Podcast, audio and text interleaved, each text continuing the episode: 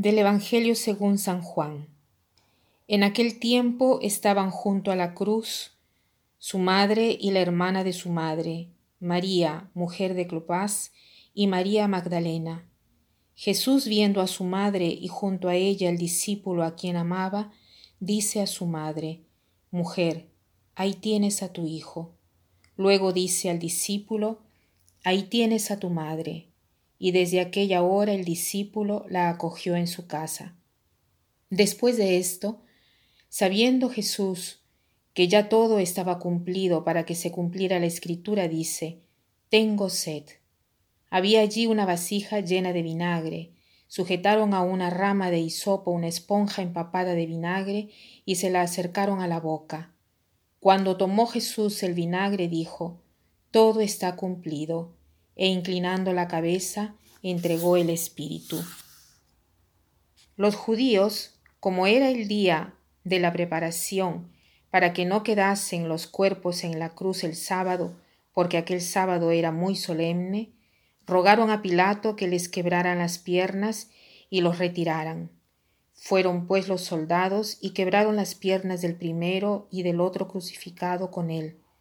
Pero al llegar a Jesús, como lo vieron ya muerto, no le quebraron las piernas, sino que de los soldados, sino que uno de los soldados le atravesó el costado con una lanza y al instante salió sangre y agua. Hoy es eh, la fiesta de María, Madre de la Iglesia. Es una fiesta nueva en la Iglesia, en realidad. Estuvo instituida por el Papa Francisco recientemente en el 2018, aunque sí el título de María, Madre de la Iglesia, es un título que se ha utilizado y, em, y, fue establecido al final del Concilio Vaticano II, exactamente el 21 de noviembre de 1964 por el Papa Paulo VI, que declaró a la Beata Virgen María Madre de la Iglesia, o sea, Madre de todo el pueblo cristiano, de todos los fieles como también de todos los pastores. ¿Por qué este título a María, Madre de la Iglesia? Seguramente eh, María, porque María es la Madre de Jesús, y Jesús es la cabeza de la iglesia. Dice San Pablo que la iglesia es como el cuerpo de Jesús. Jesús es la cabeza y el cuerpo son los miembros de la iglesia. O sea, si María es la madre de Jesús, es la mamá de la iglesia, ¿no? Madre nuestra, eh, lógicamente por, deducción. Aquí Hoy el Papa eh, ha querido celebrar esta fiesta inmediatamente después de Pentecostés. ¿Por qué después de Pentecostés?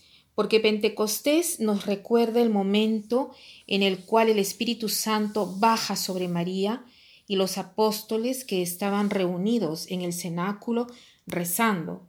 Después de la resurrección de Jesús regularmente iban al cenáculo a rezar dice eh, los hechos de los apóstoles, que los apóstoles eran asiduos, frecuentemente estaban reunidos, estaban de acuerdo, eran perseverantes en la oración junto con algunas mujeres y con María, la Madre de Jesús.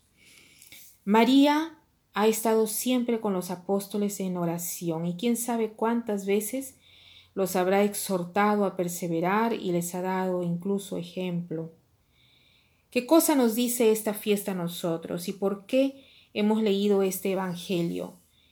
El Evangelio nos habla de María que estaba bajo la cruz.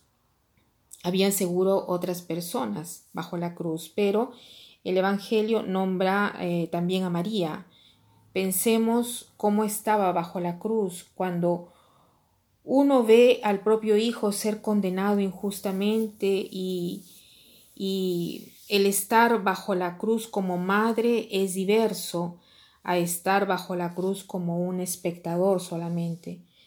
María ha vivido un amor incluso más grande, como si le hubiera sucedido a ella, porque obviamente cuando ve a uno de los suyos, uno, ¿no? que, que ve a uno de los suyos que está mal, es como si este mal uno mismo lo estuviera también sufriendo, ¿no? Entonces María ahí bajo la cruz nos dice una cosa con su presencia, nos dice, nos habla eh, de esta fidelidad, esta perseverancia, aunque la situación sea dolorosa y difícil. Entonces eh, pidamos a María, Madre de la Iglesia, Madre de cada uno de nosotros, de ayudarnos en este peregrinaje, en nuestro camino, que a veces se hace tan difícil, es un camino tan torcido y tan difícil, pero que con su presencia lo podremos lograr. Es más, Jesús ha querido dárnosla como madre, como modelo, como guía. Agradezcámosle al Señor por este don maravilloso. Es hermoso tener una mamá en el cielo, incluso para quien la ha perdido, eh, ha perdido una madre en esta tierra. Es muy consolador pensar que tenemos una madre en el cielo, una verdadera madre en el cielo que nos guía, nos protege y que está al lado de nosotros en nuestro camino, en nuestro peregrinaje. Y para terminar, quiero citar esta frase que dice así. La perseverancia es aquello que vuelve lo imposible posible, el posible probable y el probable cierto. Que pasen un buen día.